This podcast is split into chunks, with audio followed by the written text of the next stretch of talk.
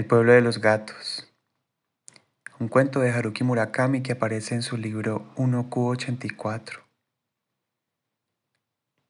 El joven viajaba solo, a su gusto, con una única maleta como equipaje. No tenía un destino. Se subía al tren, viajaba y, cuando encontraba un lugar que le atraía, se bajaba. Buscaba alojamiento, visitaba el pueblo y permanecía allí cuanto quería. Si se hartaba, volvía a subirse al tren. Así era como pasaba siempre sus vacaciones. Desde la ventana del tren se veía un hermoso río serpenteante, a lo largo del cual se extendían elegantes colinas verdes. En la falda de aquellas colinas había un pueblecillo en el que se respiraba un ambiente de calma. Tenía un viejo puente de piedra. Aquel paisaje lo cautivó. Allí quizás podría probar deliciosos platos a base de trucha de arroyo. Cuando el tren se detuvo en la estación, el joven se bajó con su maleta. Ningún otro pasajero se bajó allí. El tren partió inmediatamente después de que se hubiera bajado. En la estación no había empleados. Debía de ser una estación poco transitada. El joven atravesó el puente de piedra y caminó hasta el pueblo. Estaba completamente en silencio. No se veía nadie. Todos los comercios tenían las persianas bajadas y en el ayuntamiento no había ni un alma. En la recepción del único hotel del pueblo tampoco había nadie. Llamó al timbre, pero nadie acudió. Parecía un pueblo deshabitado. A lo mejor todos estaban echando la siesta, pero todavía eran las diez y media de la mañana, demasiado temprano para una siesta. O quizá, por algún motivo, la gente había abandonado el pueblo y se había marchado.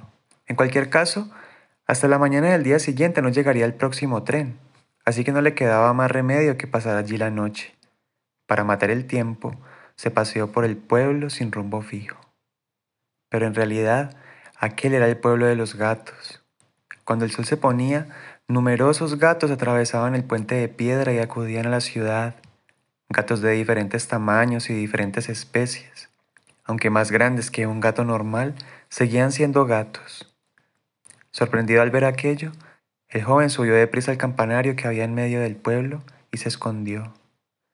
Como si fuera algo rutinario, los gatos abrieron las persianas de las tiendas o se sentaron delante de los escritorios del ayuntamiento, y cada uno empezó su trabajo.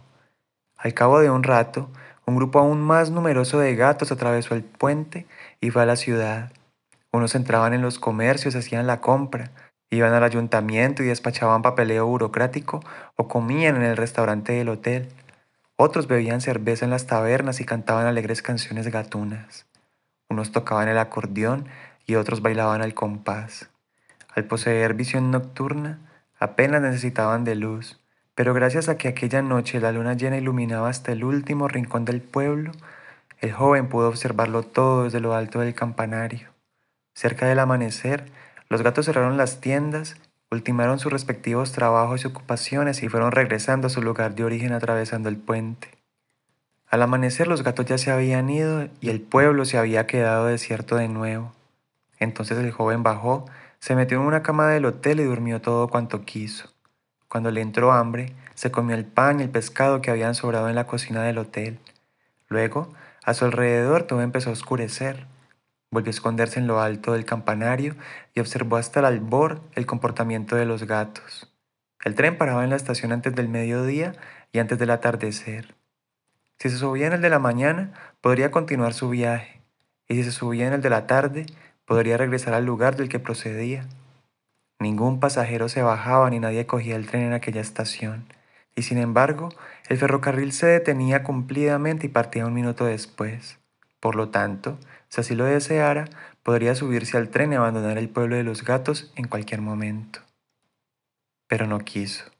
Era joven, sentía una profunda curiosidad y estaba lleno de ambición y de ganas de vivir aventuras.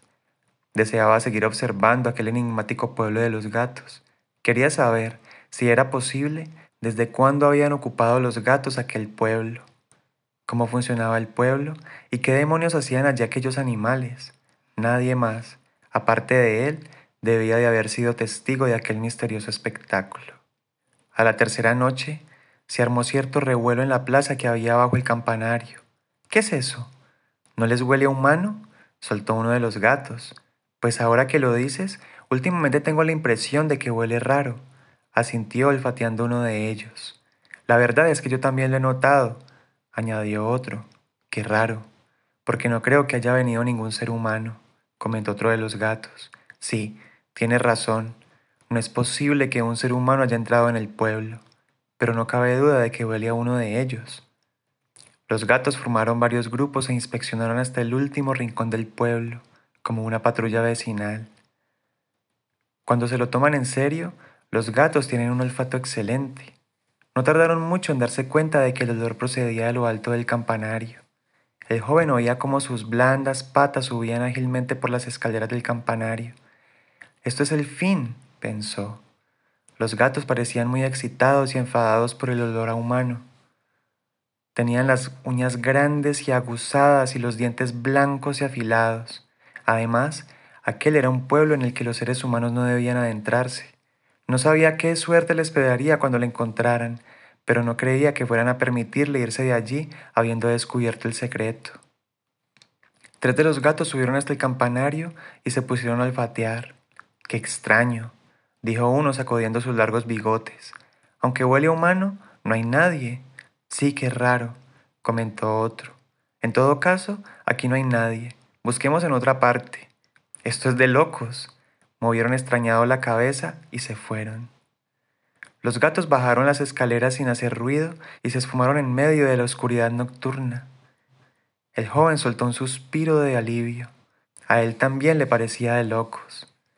Los gatos y él habían estado literalmente a un palmo de distancia en un lugar angosto, no habría podido escapárseles, y sin embargo parecían no haberlo visto. El joven examinó sus manos. Las estoy viendo. No me he vuelto invisible. Qué raro. En cualquier caso, por la mañana iré hasta la estación y me marcharé de este pueblo en el primer tren. Quedarme aquí es demasiado peligroso.